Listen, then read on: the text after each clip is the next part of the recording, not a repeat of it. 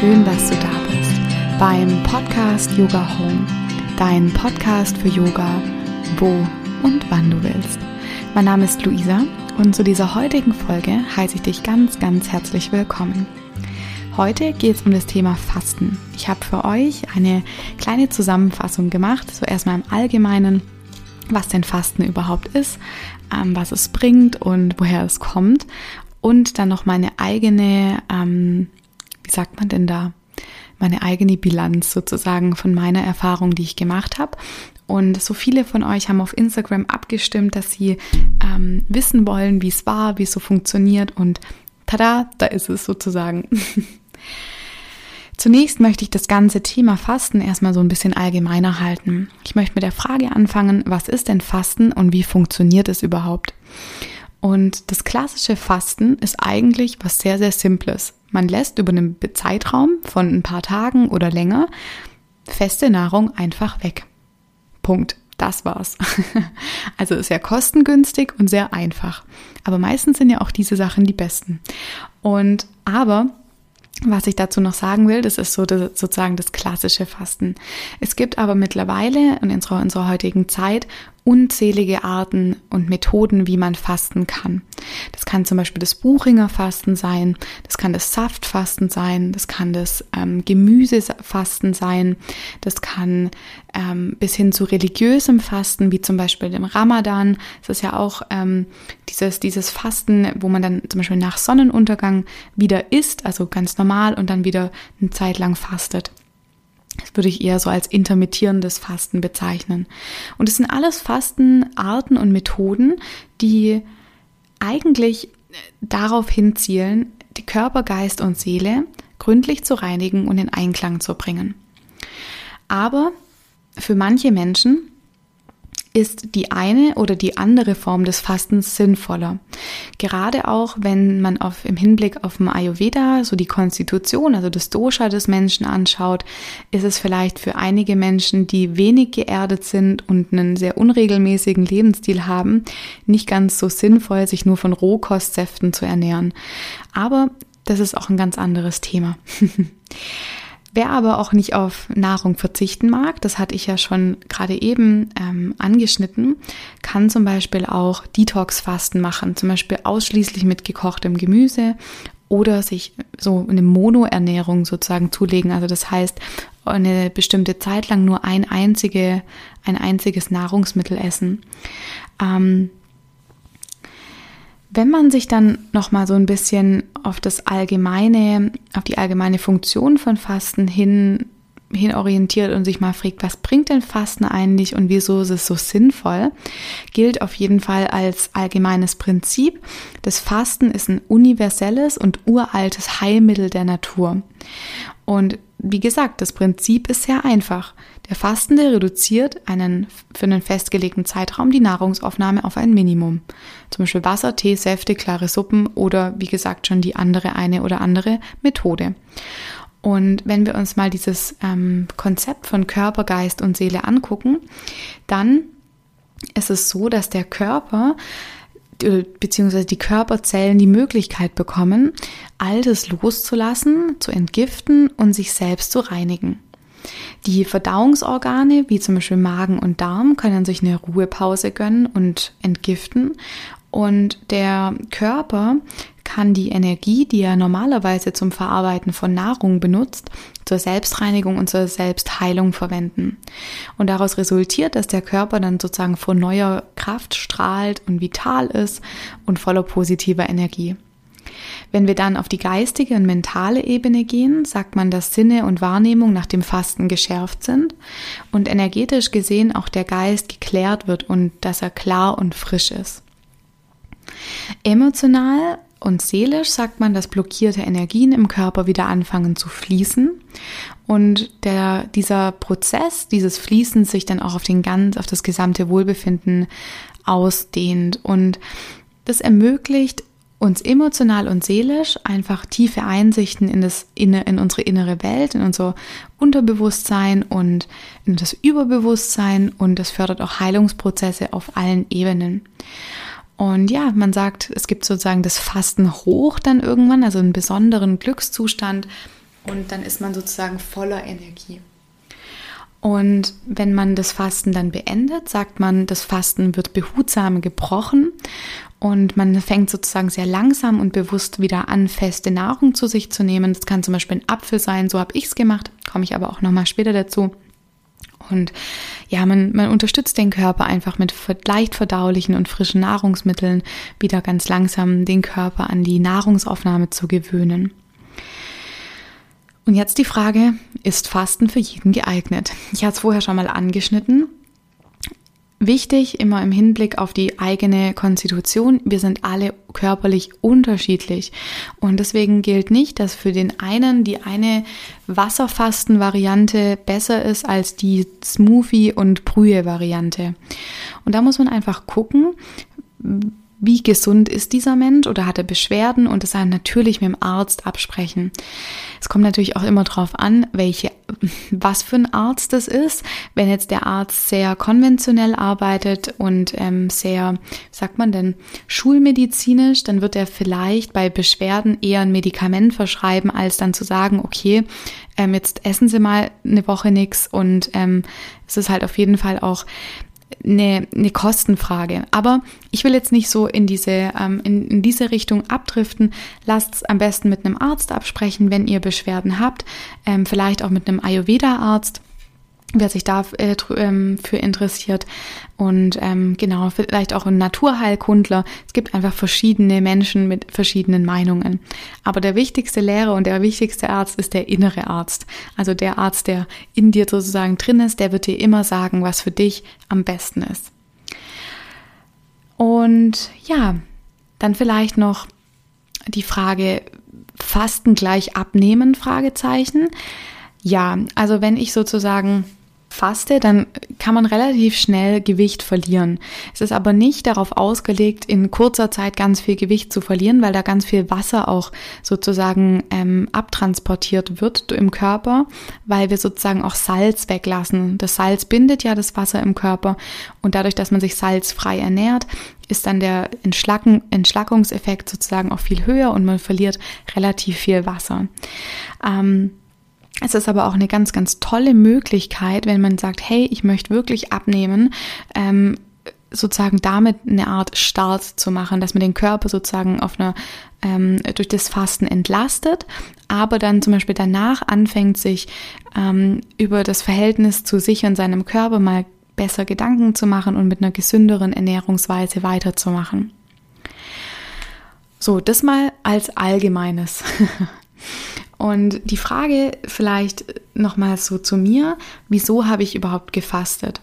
Ich habe im Moment keine körperlichen Beschwerden, was mich sehr freut, aber ich habe mich so ein bisschen länger mit diesem Thema auch auseinandergesetzt, ähm, habe viel auch drüber gelesen und fand es super interessant, gerade auch einfach dem Körper im Herbst eine Möglichkeit zu geben, so dieses Feuer des Sommers ähm, sozusagen abzugeben. Auch so eine Art ja Detox oder Entgiftung. Ähm, genau, und fand das so interessant und habe da auch viel, viel drüber gelesen und habe gedacht, hey, Luisa, probierst das einfach mal aus, weil vielen Menschen, denen ich erzählt habe, ich möchte fasten, da kam oft so, was, das könnte ich niemals und ähm, ja, so habe ich auch gedacht, aber Fasten ist was ganz Natürliches.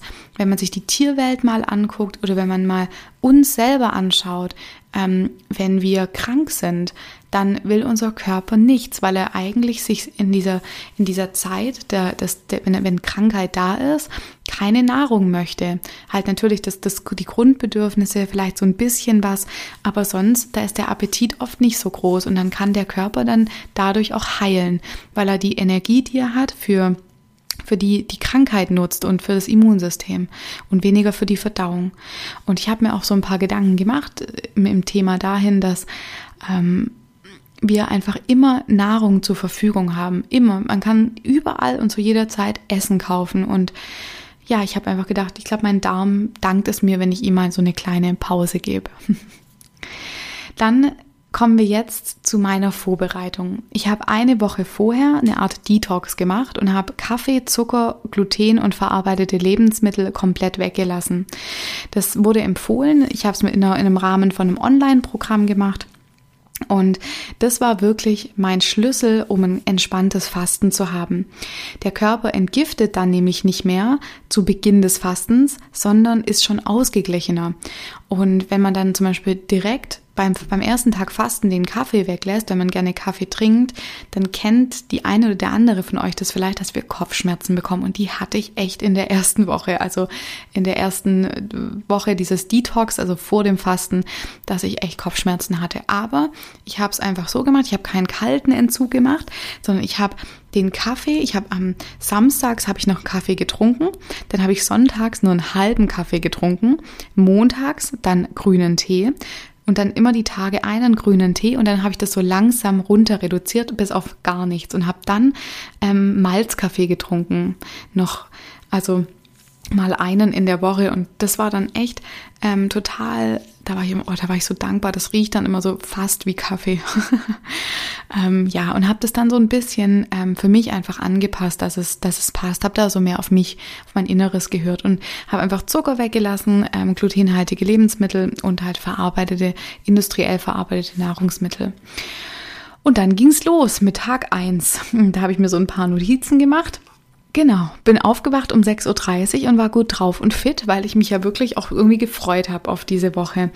Und mein Frühstück war dann super ungewohnt. Wir haben in dieser Fastenwoche mit grünem Smoothie äh, gestartet. Der sah dann so aus, dass ich Feldsalat, Spinat, einen Apfel, Kokoswasser und eine Zitrone in meinen Mixer gemacht habe und das dann zu mir genommen habe. Das war dann so ein Liter grüner Smoothie. Das war dann ganz okay, bis dann halt so der erste Hunger kam. dann habe ich halt nochmal so ein Glas getrunken und ähm, habe dann so den Körper über den Tag hin natürlich noch mit einer selbstgekochten Gemüsebrühe ähm, versorgt. Habe ganz viel Yoga gemacht an dem Tag, war im Wald zwei Stunden spazieren und habe mir auch wirklich Zeit für mich genommen. Ich habe ein bisschen was gearbeitet an dem Tag, habe einen Podcast noch genau hochgeladen, das weiß ich noch, und ähm, Newsletter geschrieben. Und ähm, genau, abends habe ich es mir dann voll gemütlich im Bett gemacht mit Film und Tee und ähm, ja, also das war, das war wirklich ein, ein sehr entspannter erster Tag. Ich habe echt gedacht, der erste Tag wird Horror. Aber dadurch, dass ich mich mental schon echt gut darauf eingestellt hatte, war das total okay. Und mein Kopfweh war auch nicht mehr da. Und ich habe auch noch notiert, ich sehe gerade, ich bin sehr überrascht, also mein Zitat, ich bin sehr überrascht, dass der Tag so entspannt war. Ein bisschen Hunger hatte ich und konnte ihn total gut überbrücken. Tag zwei ging dann los, dass ich echt lange geschlafen habe. Also mein Körper hat lange viel Schlaf gebraucht an dem, an, in dieser Nacht.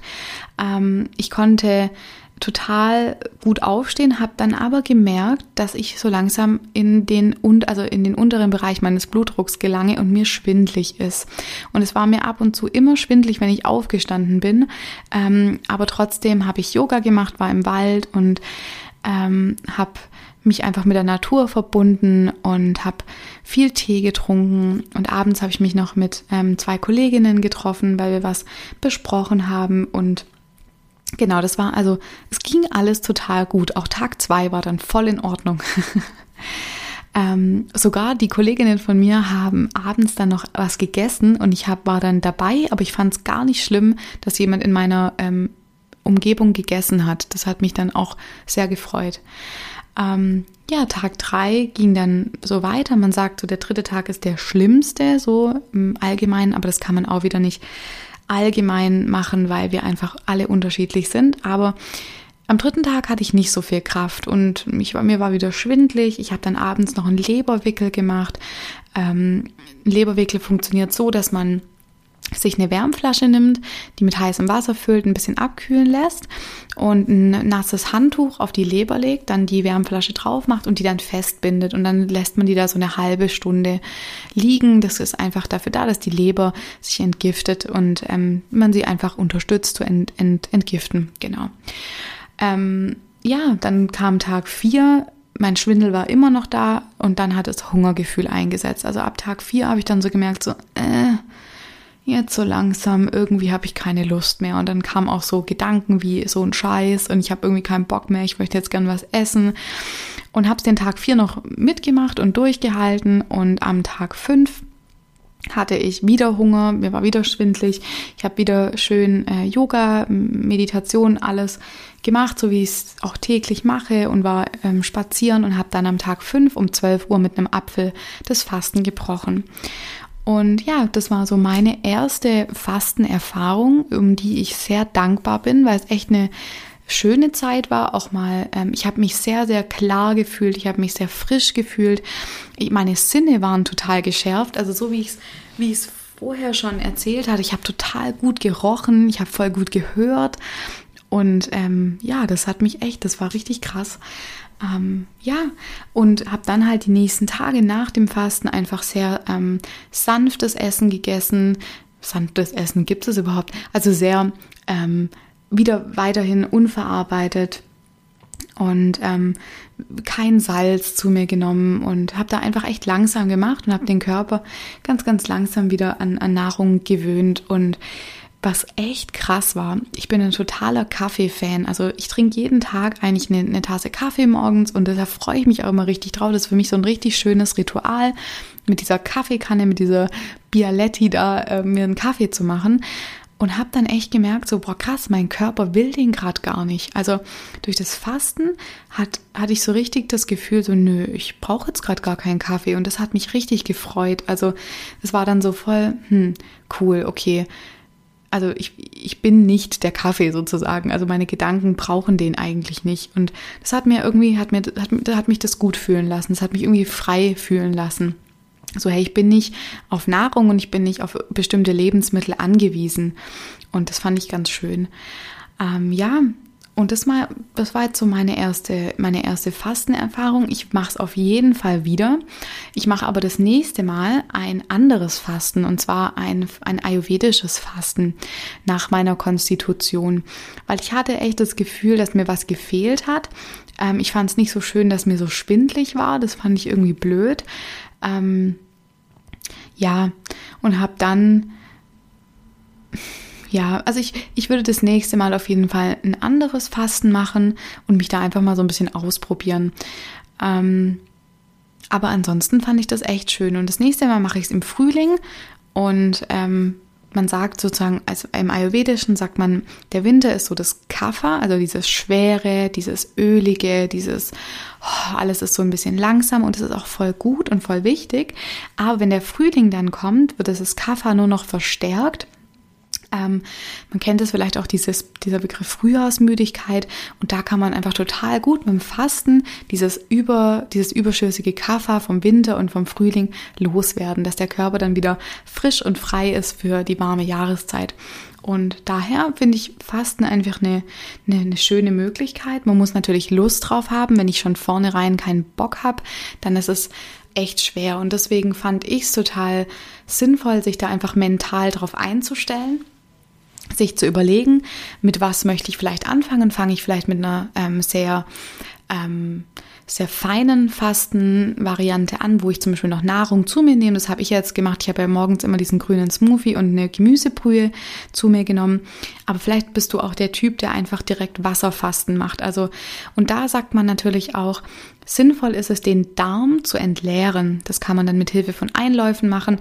Der Rüdiger Dahlke, mit dem ich das Fasten gemacht habe, der hat gesagt, wenn man Stuhlgang hat, dann ist das ähm, total total fein, da auch keinen Einlauf machen zu müssen. Das kann man, also wenn man keinen Stuhlgang hat, so ab dem zweiten Tag, dann sollte man Einläufe machen.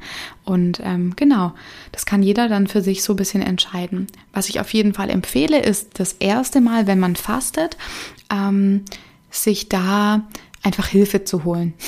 also das macht auf jeden Fall total Sinn. Ja, und das ist mal so das, was ich, was ich dir mitgeben kann. 20 Minuten habe ich jetzt gelabert. ähm, ja, wenn du Fragen hast, dann kannst du mir total gerne eine E-Mail schreiben, ähm, wenn du da auch noch mehr wissen magst. Ich bin natürlich keine Fastenexpertin. Ich teile mit dir nur meine erste Fastenerfahrung, weil so viele von euch das interessiert hat. Ähm, wenn das dich auch interessiert, ich lasse dir noch so ein paar Links da, da kannst du dich auch mal einlesen, wo ich mich so ein bisschen eingelesen habe. Und ja, dann freue ich mich, wenn dir diese Folge gefallen hat und du mir vielleicht eine 5-Sterne-Rezension bei iTunes geben magst. Das ist für Podcaster Podcasterinnen und Podcaster immer der Knaller, wenn man da natürlich gute Bewertungen bekommt, ähm, dass es auch noch mehr Leute finden können. Ansonsten freue ich mich ähm, über deinen Kommentar zum Post bei Instagram unter yoga mit Luisa oder eine E-Mail. Ganz egal. Ich hoffe, ich freue mich, wenn wir in Kontakt sind. Ähm, genau. Und wünsche dir jetzt noch einen wunderschönen Tag und viel Freude, wenn du vielleicht selber fasten magst. Mach's gut und bis dann.